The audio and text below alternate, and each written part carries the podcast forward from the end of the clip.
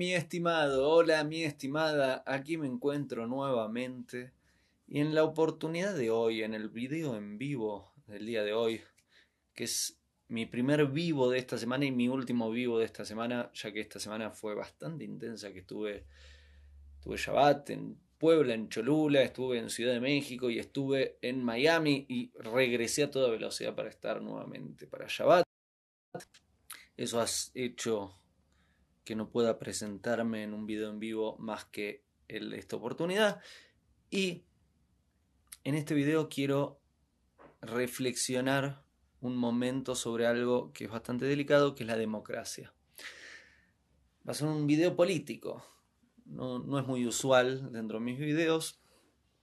Ahora bien, me parece que es importante que lo, que lo tengamos por lo que está viviendo el mundo el día de hoy.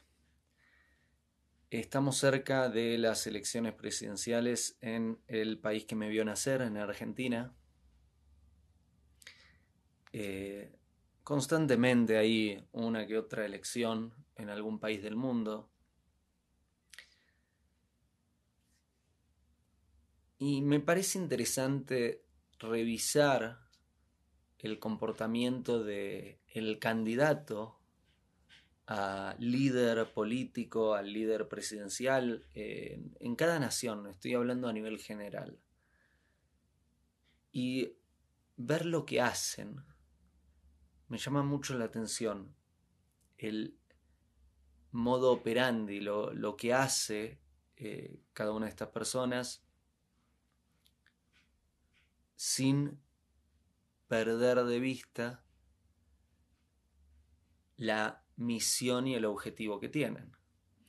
A ver, eh, eh, los candidatos a líderes políticos, vamos a decir, candidatos presidenciales directamente, su objetivo es ganar elección, su objetivo es llegar al poder, llegar a este liderazgo.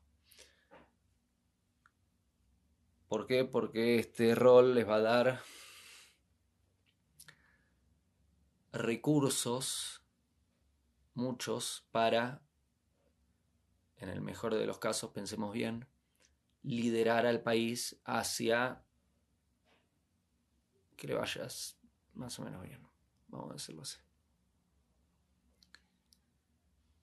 Ahora bien,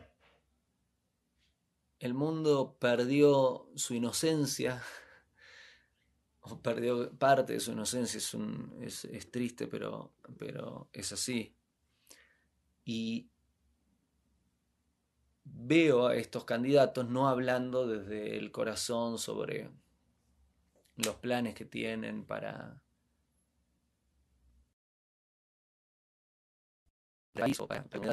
a la que quieren dirigir y liderar, sino que adaptan sus discursos, adaptan lo que dicen, adaptan el vocabulario que utilizan, adaptan la ropa que utilizan, adaptan cada una de sus acciones a un análisis de mercado, a un análisis de, la población objetivo para acercar lo más posible a la persuasión de esta audiencia, quiere decir para poder acercar más la posibilidad a estar influenciando.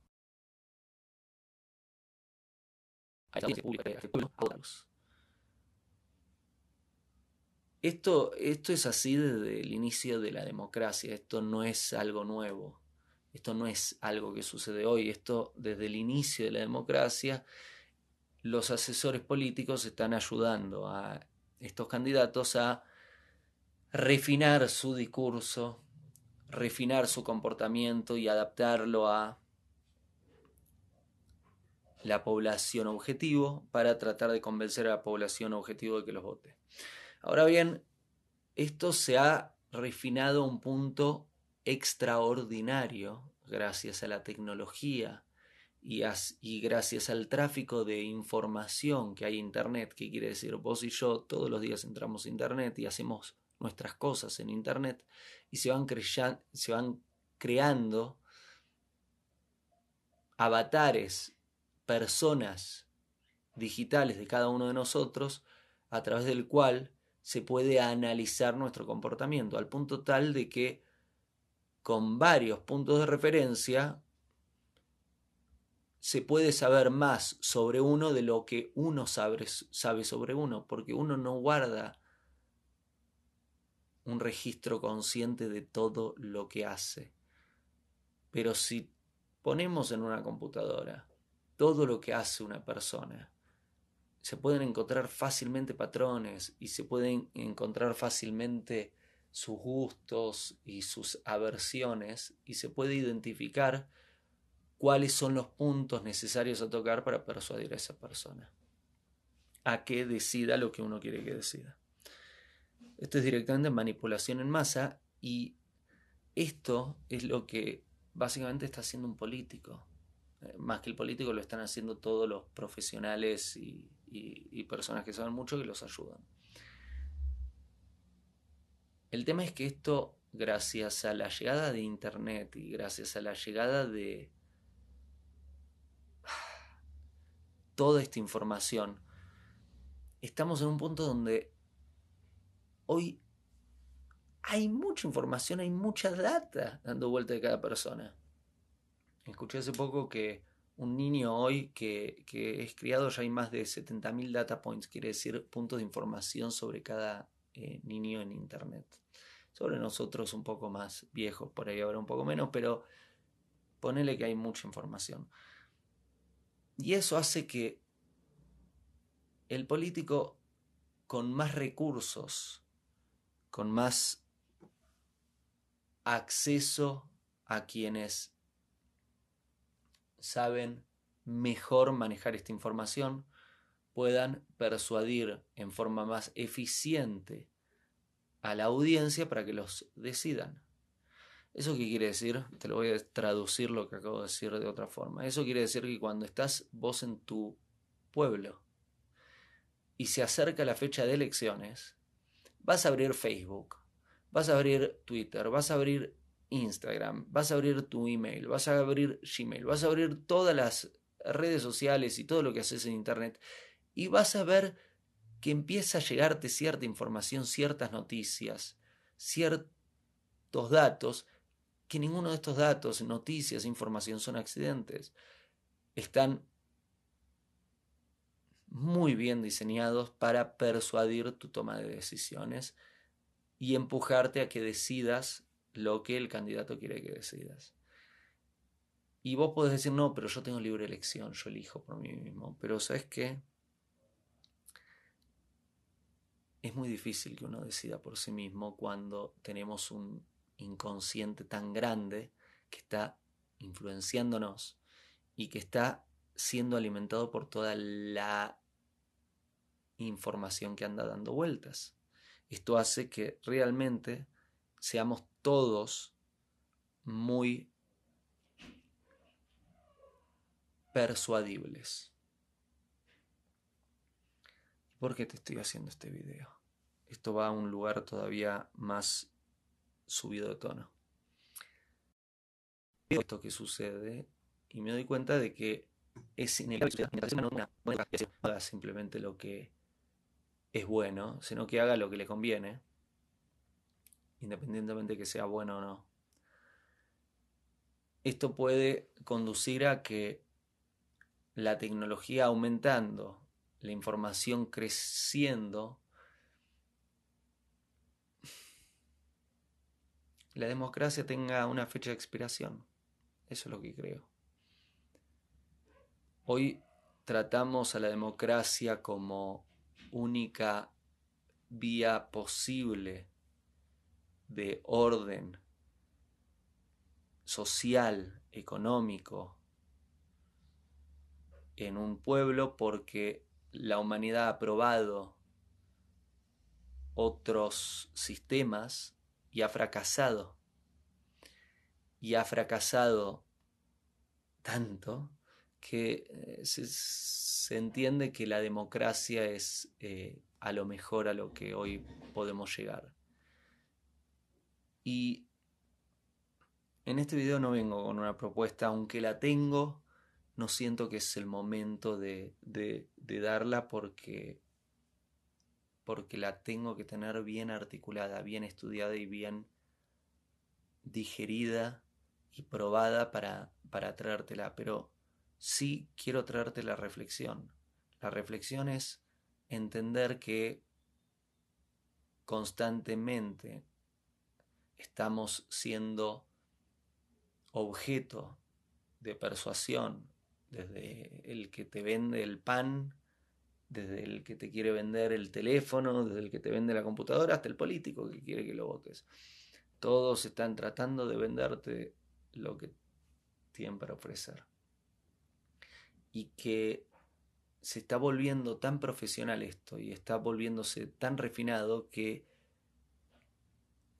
al fin de las cuentas esto puede traer de un sistema democrático cuando ya, hey, ¿a quién voy a votar?